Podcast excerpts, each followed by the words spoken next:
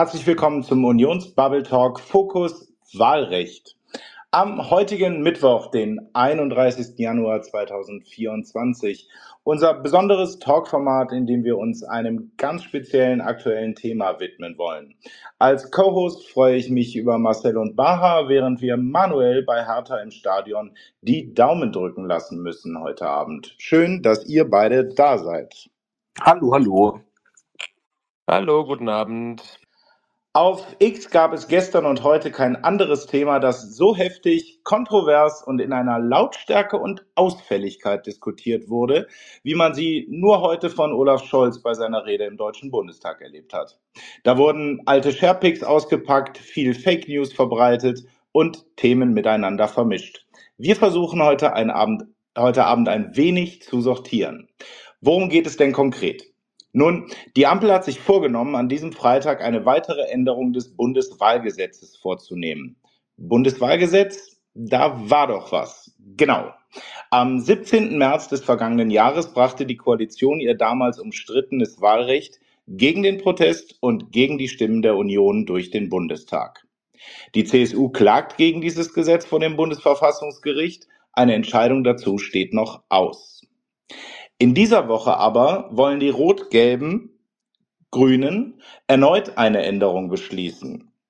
Und die große Aufregung auf X entstand nach dem Kommentar des Partei- und Fraktionsvorsitzenden der CDU-CSU, Friedrich Merz, vor der Fraktionssitzung am Montag. Wir hören mal kurz rein. Was die Amerikaner seit 30 Jahren mit ihrem sogenannten Gerrymandering machen, Koalition, SPD, Grüne, FDP, machen in Deutschland genau dasselbe. Und mit dieser Änderung des Bundeswahlgesetzes in dieser Woche wird wieder einmal das Wahlrecht manipuliert und wieder einmal der Demokratie unseres Landes schwerer Schaden zugefügt. Gefährdet also die Ampel mit ihrer geplanten Änderung von Wahlkreiszuschnitten unsere Demokratie? Was ist da eigentlich konkret geplant und was für Auswirkungen könnte das haben? Fragen wir also denjenigen, der seit 2013 bereits dreimal das Direktmandat im Wahlkreis Augsburg-Stadt für den Deutschen Bundestag gewonnen hat. Fragen wir den Vorsitzenden der bayerischen CSA. Fragen wir Dr. Volker Ulrich. Lieber Volker, vielen Dank, dass du dir so kurzfristig heute, insbesondere während der Haushaltswoche, die Zeit nimmst, um mit uns ein wenig Licht ins Dunkel des Wahlrechts zu bringen. Einen schönen Volker? guten Abend. Ich hoffe, man kann mich jetzt hören. Jetzt hören wir dich. Perfekt. Schön, dass du da bist. Ja. Ähm, Wunderbar. Also ich freue mich, dass ihr mich ein wenig auf dem Nachhauseweg begleitet und wir nebenbei ein bisschen über das äh, Wahlrecht reden können. Ich habe gern zugesagt, weil es doch, äh, meine ich, angezeigt ist, ein bisschen Sachlichkeit. Perfekt, wunderbar. Apropos Wahlrecht. Dein Wahlkreis erscheint da ja sowieso, seitdem die Wahlrechtsreform diskutiert wird, immer ein prädestiniertes Beispiel zu sein. Beispielsweise im Machtwechsel-Podcast wurde anhand von Augsburg Stadt eine grundsätzliche Schwäche des neuen Ampelwahlrechts dargestellt. Außerdem gab es da eine sehr sympathische Beschreibung von dir. Robin Alexander hat dich nämlich dort als einen CSUler mit einer bewusst liberalen Kampagne äh, beschrieben, lobte den wohl total intensiven Wahlkampf zwischen dir und Claudia Roth und erklärte dann zum neuen Wahlrecht, und jetzt zitiere ich kurz, der CSUler, der sich in den Nahkampf der Stadtgesellschaft begibt und diesen dann eventuell auch noch gewinnt, säße dann nicht mehr im Parlament, aber der CSUler, der im Bayerischen Wald oder sonst wo die üblichen Stammtische besucht hat, der säße drin. Und Claudia Roth sitzt auch drin, auch wenn sie nicht gewonnen hat. Also die Veränderung des Wahlrechts durch die Ampel würde eine Änderung der Wahlkreise ja ohnehin noch notwendig machen. Aber jetzt gibt es genau diesen einen Vorschlag um Augsburg und Umgebung, der für so viel Aufregung sorgt. Erklär uns doch mal kurz, warum die Ampel nicht will, dass Augsburg Stadt in seiner jetzigen Form dein Wahlkreis bleibt. Ja, vielleicht kann man diese ganze Geschichte in Ruhe abschichten.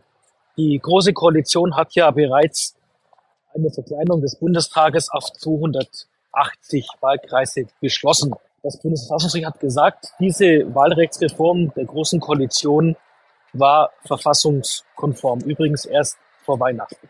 Die Ampel hat dann äh, letztes Jahr einen neuen Anlauf unternommen, um das Wahlrecht zu regeln, mit all den Schwächen, die dieses Wahlrecht hat, insbesondere dass es demokratisch äh, mehr als eine Zumutung ist, dass man den Menschen sagt, ihr wählt in Wahlkreisen und direkt gewählte Abgeordnete sind dann nicht mehr im Deutschen Bundestag vertreten. Darüber ist schon sehr viel äh, geschrieben worden. Das wird und muss das Bundesverfassungsgericht entscheiden, wenn die Ampel nicht selbst einsieht, dass sich bei dem Thema komplett verrannt hat und äh, ihr Wahlrecht noch selbst korrigiert. Die Folge des Ampelwahlrechts ist allerdings, dass wir wieder auf 299 Wahlkreise hochgehen. Und äh, somit äh, muss das Bundesgebiet, äh, wie vor jeder Bundestagswahl, nochmal neu vermessen werden. In welchen Bundesländern gibt es einen Zuwachs an Wahlkreisen und in welchen einen Verlust aufgrund der Bevölkerungsentwicklung. Das ist ganz was Normales. Und bei 299 Wahlkreisen ist es so, dass Bayern nach der Bevölkerungsentwicklung, Bayern ist ja ein Bundesland, welches von der Bevölkerung her eher zunimmt, einen 47. Wahlkreis bekommen muss, wohingegen aufgrund der Bevölkerungsentwicklung Sachsen-Anhalt einen Wahlkreis verliert. Soweit so gut, das ist auch nicht zu kritisieren. Die Frage ist jetzt entstanden, wo solle denn der neue Wahlkreis entstehen? Da bieten sich zwei Optionen an. Das eine ist in der Landeshauptstadt München selbst, weil München sehr stark an Bevölkerung zunimmt und weil München mit seinen 1,5 Millionen Einwohnern nach wie vor nur vier Bundeswahlkreise hat. Wohingegen zum Beispiel äh, Oberfranken mit etwa 1,1 Millionen Einwohner fünf Wahlkreise hat. Das sind Oberfranken also alle eher, eher klein, in München alle eher groß. Deswegen war die Überlegung, einen Bundeswahlkreis in München neu einzurichten. Das hätte die Bevölkerungsentwicklung auf alle Fälle hergegeben.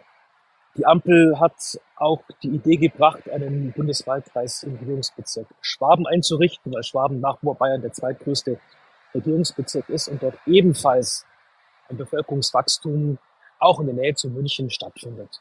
Soweit, so gut. Die Frage ist dann von der Ampel so entschieden worden, dass man sich äh, auf einen Bundeswahlkreis in Schwaben verständigt hat. Sieben statt sechs Wahlkreise im Regierungsbezirk Schwaben. Und als Lösung wurde anvisiert, einen Bundeswahlkreis Memmingen-Unterallgäu einzurichten, den es bereits 1965 gab und der im Wesentlichen aus Teilen des Landkreises Unterallgäu, der Stadt Memmingen und weil dieser Wahlkreis äh, noch zu klein wäre, aus weiteren äh, Kommunen von umliegenden Landkreisen, zum Beispiel Neu-Ulm und Augsburg-Land, gebildet werden sollte. Auch soweit so gut. Jetzt allerdings die Frage, äh, warum ist plötzlich Augsburg Stadt im Gespräch? Man muss wissen, der Bundestagswahlkreis Augsburg Stadt besteht seit über 25 Jahren aus dem Gebiet der Stadt Augsburg und der Stadt Königsbrunn. Die Stadt Königsbrunn grenzt an die Stadt Augsburg, hat etwa 28.000 Einwohner. Mit der Stadt Königsbrunn ist der Bundestagswahlkreis Augsburg-Stadt etwas über dem Schnitt, ein paar Prozent. Also gar nicht im roten Bereich, sondern so, dass man sagen kann, er ist ein durchschnittlicher Bundestagswahlkreis. Nun im Zuge dieser Reform möchte die Ampel jetzt morgen im Deutschen Bundestag die Stadt Königsbrunn aus dem Bundestagswahlkreis Augsburg wieder rausnehmen und zum Bundestagswahlkreis Augsburg-Land schlagen. Unser Kritikpunkt daran ist äh, schlichtweg so begründet, dass diese Aktion weder von der Bundeswahlkreiskommission vorgeschlagen wurde, noch irgendwie vom Freistaat Bayern, dem man ja zumindest im Rahmen der Staatspraxis beteiligen sollte, irgendwie befürwortet worden ist. Und es gibt auch keine Notwendigkeit, weil der Bundestagswahlkreis Augsburg-Stadt ja sich völlig in der normalen Range der Bundeswahlkreise befindet und somit weder sachlich, fachlich eine Änderung geboten ist, noch, und das kommt es hinzu, ja das Prinzip der Wahlkreiskontinuität an sich ein solches Manöver verbietet. Das Prinzip der Wahlkreiskontinuität sagt schlichtweg, dass Bundestagswahlkreise unangetastet bleiben sollen, damit man sie nicht irgendwie willkürlich ändert, es sei denn, eine Änderung ist zwingend geboten. Eine Änderung im Bereich Augsburg ist nicht zwingend geboten, sondern von der Ampel in den Deutschen Bundestag eingebracht worden. Ich finde, wenn es sachlich nicht geboten ist und überdies auch dem Prinzip der Wahlkreiskontinuität widerspricht, dann sollte man es nicht tun. Das hinterlässt schlichtweg den Eindruck einer gewissen Willkürlichkeit. Und ich finde, dazu ist das Wahlrecht zu wichtig, um hier der Willkür äh, Tür und Tor zu öffnen. Soweit mal im kurzen die Beschreibung, um die es da geht.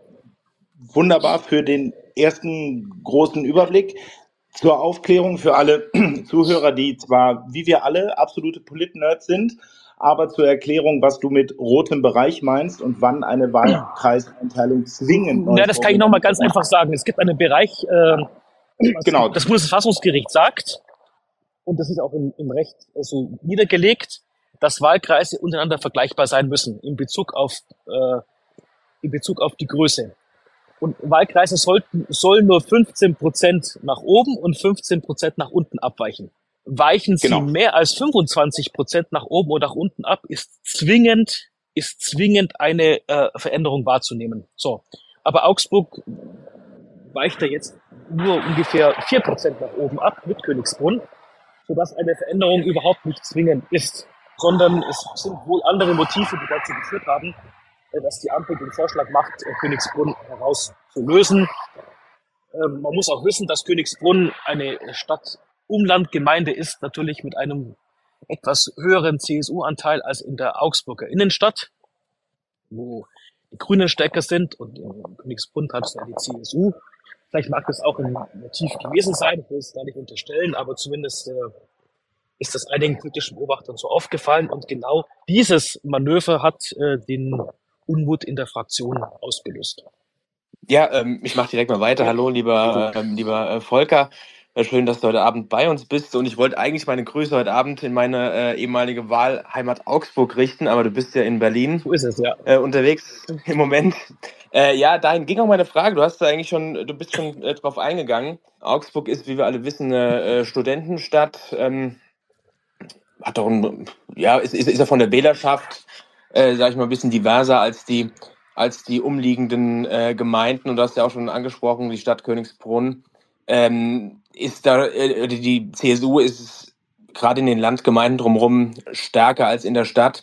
Ja, ich wollte da mal gezielt nachfragen, wie würdest du denn persönlich die, ähm, die Entscheidung vor dem Hintergrund parteipolitischer äh, Interessen oder Motive beurteilen? Denn die Grünen haben ja schon versucht im letzten Bundestagswahlkampf und ich meine, es ist auch der Wahlkreis von Claudia Roth, das ist deine Kollegin im Wahlkreis. Ähm, und äh, für, die, für die Grünen wäre das ja schon, sage ich mal, ein ziemlich prestigeträchtiger Wahlkreis, wenn sie den gewinnen könnten für, für die Grünen, Also, ähm, als Nee, zweiter ähm, Wahlkreis in ja, Bayern. also die Grünen haben beim letzten Mal in vielen eher katholisch geprägten Universitätsstädten das Direktmandat gewonnen. Man denke nur an Aachen, man denke an Bonn, an Münster. Sie haben es in Freiburg ebenso gewonnen wie in einem äh, Teil Stuttgarts, Heidelberg oder Karlsruhe. Das heißt, bei der letzten Bundestagswahl gab es gerade in den großen Städten schon eine starke Bewegung in Richtung Grün. Und man hat gemerkt, dass die Grünen zumindest in einigen großstädtischen Wahlkreisen Deutschlands versuchen, das Direktmandat zu gewinnen. So auch in Augsburg. Der Wahlkampf war, das hat Robin Alexander in äh, seinem Podcast äh, richtig beschrieben, sehr intensiv, war immer fair, das äh, muss ich äh, eindeutig hier auch ähm, nochmal herausstellen. Aber er war intensiv. Äh, zum Beispiel gab es bei diesem Wahlkampf zum allerersten Mal in Augsburg auch die Begebenheit, dass Wesselmänner, also Großplakate aufgestellt worden sind. Annalena Baerbock war zur Unterstützung von Claudia Roth in Augsburg. Armin Laschet hat mich unterstützt. Markus Söder war natürlich da. Also es war ein sehr intensiver Wahlkampf, so intensiv er auch äh, in Corona-Zeiten auch sein konnte. Und nicht wenige haben im Vorfeld eine wirkliche Kopf-an-Kopf-Entscheidung zwischen CSU und Grüne vorausgesehen. Und zur Beunruhigung äh, meines Wahlkampfteams sah der über Monate lang bei election.de und äh, teilweise auch bei Wahlkreisprognose immer leicht grün aus, also so ein bisschen schwanken zwischen Union und Grünen. Und ich habe mein Team äh, immer versichert, dass wir bis äh, zum letzten Tag um jede Stimme kämpfen und das gut äh, ausgehen wird und dass äh, Prognosen das eine sind und äh, die Entscheidung der Augsburg und der Königsbrunn und der Wahl das andere. Und das hat sich tatsächlich dann äh, auch so ergeben. Am Ende haben wir den Wahlkreis mit knapp 10.000 Stimmen und 7,5 Prozent gewonnen mit Königsbrunn. Wir hätten aber genauso gut ohne Königsbrunn äh, mit mehreren tausend Stimmen und äh, deutlichen Prozentvorsprung gewonnen. Also die Rechnung der Grünen voll auf Augsburg zu setzen, ist zumindest in Bezug auf Augsburg nicht aufgegangen. In anderen äh, katholischen Unistädten allerdings schon, gerade wenn man äh, in den Süden und Westen Deutschlands sieht. Und das war mein letzter Gedanke, das machte gerade auch äh, das Wahlrecht die Ampel so angreifbar und auch politiktheoretisch so falsch, war nämlich in den umkämpften knappen Wahlkreisen, zum Beispiel wie München West, wo es 127 Stimmen waren, und im Wahlkreis La, da waren es glaube ich 50 Stimmen, da zählt jede Stimme. Da kommt es auf jede Stimme an. Und wenn dann genau in diesen Wahlkreisen die siegreichen Bewerber nicht in den Bundestag einziehen, dann wird das zu einer tiefen Frustration über die Politik führen, die sich äh, in Dimensionen erstreckt, die die Ampel äh, bei ihrem untauglichen Vorschlag tatsächlich gar nicht gedacht hat. Jetzt hatten wir alle erlebt, dass, und wir mussten uns damit jetzt anderthalb Tage auf Twitter auseinandersetzen. Uns wird dann immer vorgehalten, wir dürften nicht kritisieren, unter anderem auch aus der eigenen Partei von Ruprecht Polenz, weil die Wahlkommission, die ja durch den Bundespräsidenten offiziell eingesetzt ist, diesen Vorschlag so unterbreitet hätte und eigentlich sich alle Parteien dann immer daran halten. Jetzt hat Baha sich den ganzen Tag mit den Kommissionsunterlagen rumgeschlagen und kann jetzt mal genau sagen, warum das so eigentlich nicht stimmt. Und dann würde ich gern wissen, äh, wie du das bewertest, ob das wirklich so eine heilige Kuh ist oder wie sich das darstellt. Also ich habe mich gar nicht so viel damit rumgeschlagen tatsächlich. Es sind ja gar nicht so viele Dokumente, die man sich angucken muss dafür. Ähm, ich fand tatsächlich einfach den Blick mal auf die Argumentation, die wir ja auf Twitter gesehen haben, interessant weil die Argumentation war ja, das sei angeblich äh, die, die Empfehlung der Wahlkreiskommission äh, äh gewesen, das wäre doch so vereinbart gewesen, man hätte keine Zeit gehabt, man musste das so machen. Es gab so ganz unterschiedliche Meldungen und ähm, jetzt geht das ja auch weiter, irgendwie ehemalige Sachverständige, die dem nochmal widersprechen, wie auch immer. Und wenn man aber in die Unterlagen guckt, dann schaut man in den Gesetzesentwurf und dort argumentiert ja die Ampel sehr klar, dass man eben bewusst keinen ergänzenden Bericht der Wahlkreiskommission haben wollte. Hintergrund ist, wie Volker gerade erklärt hat, der ursprüngliche Bericht basierte ja noch auf dem alten Wahlrechtsreformvorschlag, also der Reduktion von 299 auf 280 Wahlkreise. Das bedeutet, nachdem die Ampel die Wahlkreis- oder die Wahlrechtsreform beschlossen hat, äh, ergab ja der Bericht so keinen Sinn mehr. Wenn man dann in die Argumentation reinschaut, warum es keinen ergänzenden Bericht gab, der vom BMI, glaube ich, angefragt hätte äh, werden müssen, dann war relativ klar, man hat ja keine Zeit, also explizit Zeitdruck war ein Argument und was auch interessant ist, es würde sich ja danach, also daran nichts ändern. Sprich, äh, die, die Entscheidung, der, den Wahlkreis von Sachsen-Anhalt nach Bayern zu verschieben, sei ja völlig normal und äh, trotzdem äh, würde man das machen. Jetzt wird es aber interessant, wenn man nämlich in den Bericht der Kommission reinschaut, da ist, ist der Wahlkreis Augsburg-Land zum Beispiel oder auch Ostallgäu, um die es ja auch zum Teil ging, ähm, explizit erwähnt, dass es hier eine Empfehlung gibt, diese Wahlkreise nicht anzufassen, auch explizit mit dem Verweis auf die Wahrung der Wahlkreiskontinuität.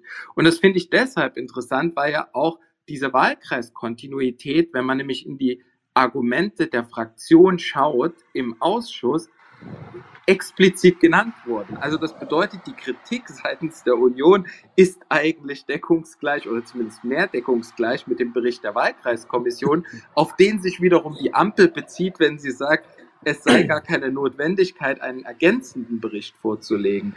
Und dann denkst du dir natürlich, ja, okay, aber dann sag doch lieber bei aller berechtigter Kritik an der Härte äh, des Widerspruchs von Friedrich Merz, das kann man tatsächlich kritisieren, aber ganz ehrlich, dann sagt doch einfach, dass ihr es vermasselt habt. Weil das ist doch die Wahrheit. Man hat hier einfach versucht, irgendwie äh, etwas übers Knie zu brechen oder hat vielleicht nicht nachgedacht oder man hat es bösartig gemacht, ich weiß es nicht.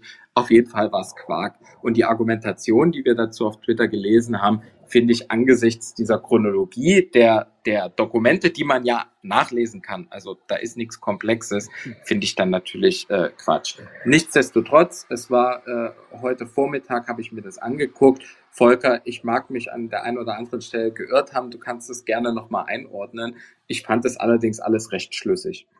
Ja, dem ist auch nichts mehr hinzuzufügen. Ist die Empfehlung oder eine Empfehlung, Königsbrunn vom Wahlkreis Augsburg-Stadt zu lösen und nach Augsburg-Land zu geben, übrigens von einem kleineren Wahlkreis noch etwas wegzunehmen, um in einem größeren zu geben, das wird in keinem Bericht erwähnt. Das ist keine Empfehlung der Wahlkreiskommission, sondern das ist ein letztlich ein politischer Einfall der Ampel gewesen, jetzt auf den letzten Metern. Äh, wir haben mit der Ampel darüber gesprochen. Es gab auch Signale äh, aus der SPD, die unsere Argumente nachempfinden äh, konnten. Und es lag auch kurzzeitig ein Kompromissvorschlag auf dem Tisch, nachdem Königsbrunn beim Wahlkreis Augsburg stattgeblieben wäre. Übrigens auch mit einer gefälligeren Zuschneidung des Bundeswahlkreis Augsburg-Land. Die Ampel wollte das aber am Ende des Tages nicht und ist deswegen bei dem Vorschlag verblieben, so wie er morgen jetzt im Deutschen Bundestag äh, zur Abstimmung steht. Das heißt, wir können davon ausgehen, dass es definitiv eine politische Entscheidung ist und mit Blick eben schon auf das allgemeine Wahlrecht, wo eben bei dir der Wahlkreis immer so umkämpft ist aufgrund der Differenzierung zwischen Augsburg-Stadt und Augsburg-Land oder Königsbrunn, dass das den Grünen in die Hände spielen soll. Kann man das definitiv so sagen?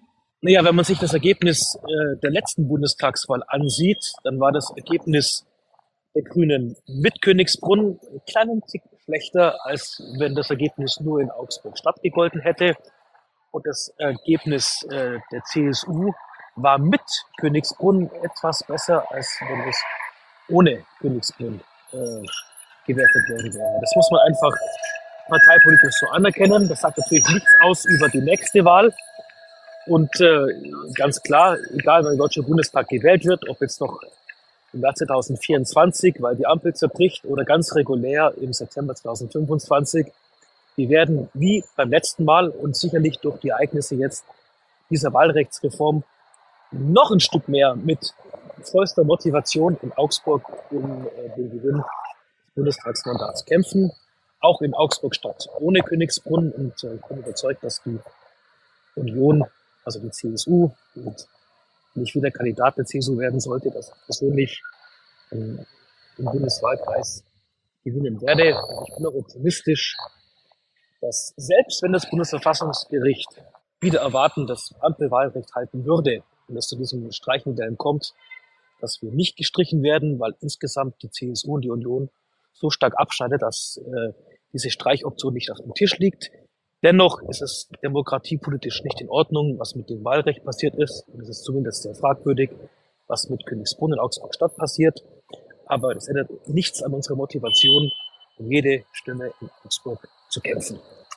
Wie bewertest du jetzt insbesondere auch mal mit Blick auf den äh, für uns sicherlich alle bemerkenswerten Auftritt äh, von Bundeskanzler Scholz heute im Plenum?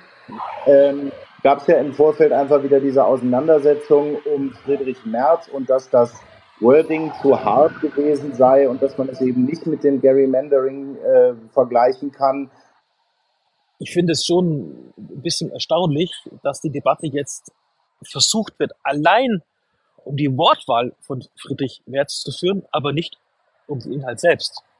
Und der Inhalt ist, äh, dass infolge des Ampelwahlrechts, das wir beklagen, eine Änderung von Bundeswahlkreisen notwendig wird, die in Schwaben teilweise äh, so vorgenommen wird, dass sie aus unserer Sicht politisch und rechtlich angreifbar ist. Und ich finde, das muss auch eine Oppositionspartei äh, deutlich zum Ausdruck bringen können. Inzwischen kann man sich ja eigentlich die Frage stellen, Volker, ob nicht eine überzogene Kritik an der Wortwahl und tatsächlich äh, bin ich immer dafür, auch Wortwahl zu kritisieren, aber das steht für mich ganz, ganz am Ende des Prozesses. Ähm, diese übertriebene Empörung nicht letztendlich ein guter Ausdruck dafür ist, dass man hier äh, eigentlich erwischt wurde oder dass man zumindest äh, hier ziemlich offensichtlich ähm, die Kritik sich annimmt, weil es, weil es einfach zutrifft. Und ich habe das Gefühl, wir erleben den Mechanismus einfach schon seit Monaten und jedes Mal, wenn wir aus der Union, das hat ja jetzt nicht unbedingt mit Friedrich Merz zu tun, wenn wir da den Nagel ähm, quasi auf den Punkt treffen, dann ist es tatsächlich, ja, dann, dann ist die, die Empörung umso größer. insofern, ich sehe das mehr als Bestätigung inzwischen und als etwas, wo man sagt, ja, Mai, dann ist das so. Na, ich habe ein bisschen den Eindruck, dass die Ampel ursprünglich plante, die Änderung der Wahlkreiszuschnitte eher als technische Angelegenheit so unter dem Radar laufen zu lassen, nach dem Motto, wir machen das in der, der zweiten, dritten Lesung in der Haushaltswoche und es wird keine große Debatte darüber geben, weil es ja irgendwie nur als eine technische Zuordnung von Gemeinden zu Wahlkreisen ist. Äh, aber es ist eben halt doch jetzt in den letzten Tagen und ich finde zu Recht noch eine Debatte über das Ampelwahlrecht insgesamt äh, entstanden. Und ähm, da kann sich die Ampel ja nicht der zutreffenden Kritik an ihrer Wahlrechtsreform entledigen. Und ähm, dass der Aufschrei so groß war, zeigt eben auch, dass sie tief im Inneren spüren, sie haben sich mit dieser Wahlrechtsreform verrannt. Und äh, die Wahlrechtsreform war falsch. Und jetzt ist dieser Wahlkreiszuschnitt letztlich ja nur eine Konsequenz dieser falschen Wahlrechtsreform. Und äh, dieser Aufschrei kann auch ein bisschen gedeutet werden, dass man selbst äh, weiß, da ist man falsch abgebogen und äh, ja, findet irgendwie nicht mehr einen Ausweg. Weißt du gerade aus dem Kopf, wann wir mit einer Entscheidung des Bundesverfassungsgerichts rechnen können? Nein, sind die Schriftsätze eingereicht und ich nehme an, dass es irgendwann mal im Laufe des Jahres eine mündliche Verhandlung geben wird. Äh, ich äh, hoffe und setze darauf, dass das Verfassungsgericht äh, noch ordentlichen zeitlichen Abstand zur nächsten Bundestagswahl eine Entscheidung trifft, damit man sich auch politisch darauf einstellen kann. Also ich rechne nicht äh, vor dem Herbst mit einem Urteil, aber das ist meine ganz persönliche Einschätzung. Okay, danke dir. Vielleicht noch eine Detailfrage, Volker. Ich weiß nicht, ob du das beantworten kannst äh, aus deiner Erfahrung. Es wurde ja jetzt auch dieser dieser Aspekt mit dem Zeitdruck äh, immer mal ins Feld geführt für diesen ergänzenden Bericht. Ähm, wie, wie ist denn deine Einschätzung? Ich meine, das Ganze liegt jetzt schon sehr lange zurück, aber hätte man ausreichend Zeit gehabt, so einen ergänzenden Bericht anzufordern? Oder ist da tatsächlich was dran, dass so etwas ewig gebraucht hätte? Naja, so ein ergänzender Bericht dauert schon einige Monate, sicherlich ein halbes Jahr, vielleicht auch neun oder zehn Monate. Aber wenn man gleich äh, nach Verabschiedung des Ampelwahlrechts, das ja bereits im März letzten Jahres war, damit begonnen hätte, hätte man es auf alle Fälle äh, noch hinbekommen. Also Zeit wäre mhm. genügend gewesen. Vermutlich äh, waren es andere Gründe, die dazu geführt haben, dass genau dieser Bericht äh, unterblieben ist. okay, also wenn, wenn man es gut meint, könnte man sagen, sie haben geschlammt. also jedenfalls ähm, diesen ergänzenden Bericht äh, gibt nicht. Äh, sicherlich ähm, wäre es zeitlich vielleicht auch knapp geworden, weil ab äh, Ende März ja die Delegierten aufgestellt werden können und ab Ende Juni ja bereits die ersten Aufstellungsversammlungen durchgeführt werden können. Aber es wäre eben dann doch ein Zeitfenster von mehr als einem Jahr gewesen, um diesen Bericht äh, fertigzustellen. Und hätte auf jeden Fall mehr Rechtssicherheit oder generell Sicherheit und Vertrauen gegeben. Ja, zumindest hätte man auch, äh, wie das in der Staatspraxis so üblich ist, auch den Freistaat Bayern noch intensiver beteiligen können. Weil die Frage der Wahlkreiskontinuität natürlich abzielt auf die Integrität von kommunalen Gebietskörperschaften und ihren Zugehörigkeiten zu Wahlkreisen. Und äh, da ist es gut geübte Praxis, dass man die Länder, die ja auch äh, äh teilweise Träger der staatlichen Souveränität ist, äh, sind bei dieser Frage beteiligt. Und wenn ich es richtig verstanden habe, ist das tatsächlich das erste Mal gewesen, dass das betroffene Bundesland nicht konsultiert wurde. Ergibt sich zumindest äh, aus dem Brief von Joachim Herrmann an die Bundesinnenministerin. Ja, auch im Plenum habe ich äh, gesehen, gab es die Debatte. Okay, Marcel, hast du noch eine Frage? Nee, ich äh, finde grundsätzlich erstmal gut, dass äh, das Wahlrecht nochmal in die öffentliche Diskussion kommt, weil ich finde, äh, die Ampel hat das im letzten Jahr so schnell ohne öffentliche Debatte durch den Bundestag gejagt, dann äh, zwei Tage vor der Abstimmung noch die Grundmandatsklausel rausgestrichen, was ja wirklich ähm, eigentlich ein Skandal gewesen ist. Da eine Geschichte draus gedreht, ja, man hätte es ja so machen sollen oder machen müssen, um den Bundestag zu verkleinern und es ist doch dasselbe Wahlrecht wie in Bayern Und äh, die Union hätte ja eigentlich die, die Grundmandatsklausel auch abschaffen wollen. Da hat man ja dann versucht, im Nachhinein dann noch irgendeinen Spin draus äh, zu drehen. Äh, Britta Hasselmann hat gemeint, ja, die Union kann in eine Listenverbindung eingehen, was äh, ja überhaupt nicht möglich ist nach dem Wahlrecht. Also die wussten ja selber offenbar nicht, über was sie da abgestimmt haben.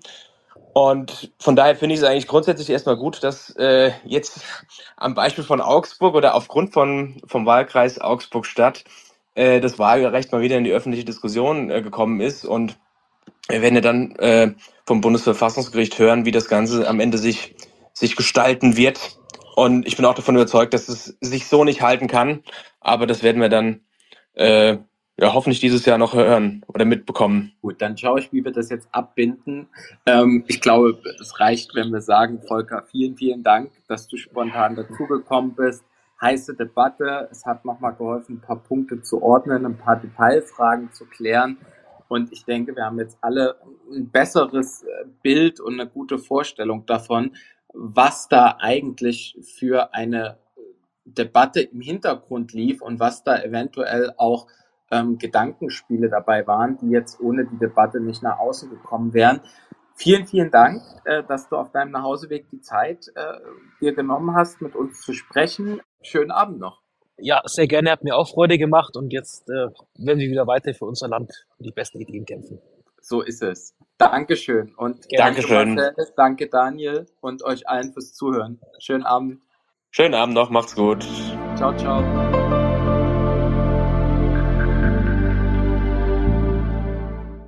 Dieser Podcast ist ein Angebot und eine Produktion der Mittelpunkt Debattenagentur. Alle Informationen findet ihr unter www.mitte-punkt.de. Folgt uns gerne überall, wo es Podcasts gibt und natürlich auf X unter @mittepunkt.